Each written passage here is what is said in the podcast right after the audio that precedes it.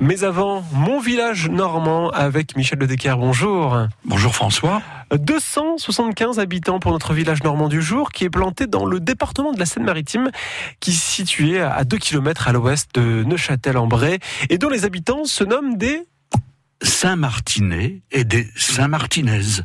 Car aujourd'hui, nous nous trouvons à Saint-Martin-Lortier, un village qui compte encore quelques blocos.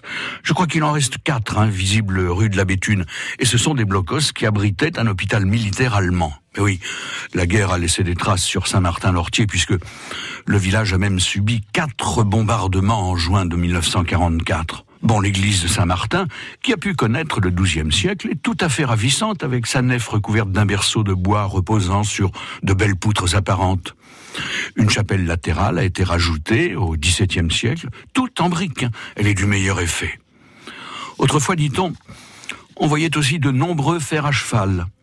Ils avaient été cloués là par des pèlerins désireux d'appeler la protection de Saint-Martin sur leur monture. À la sortie du village, il existe la croix du guet.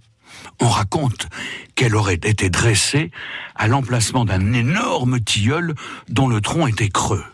Or, un jour, surprise par un violent orage, une jeune et belle Saint-Martinaise, qui cherchait refuge, n'y trouva qu'un bellâtre fort entreprenant. Ouf Elle parvient à s'enfuir, hein. Et oui, mais quelque temps plus tard, à la veille de son mariage, rebelote orage violent, abri dans le tilleul, où se trouvait encore le garçon indésirable qui tenta une nouvelle fois d'abuser d'elle. Au secours, au secours. Dieu merci, cette fois, son fiancé va accourir à vive allure, parvenir à maîtriser le sinistre individu, juste au moment où la foudre tombe sur le tilleul. Tout est bien qui finit bien, puisque on va retrouver les deux amoureux fort commotionnés, mais vivants, alors que le forban, lui, avait passé l'arme à gauche.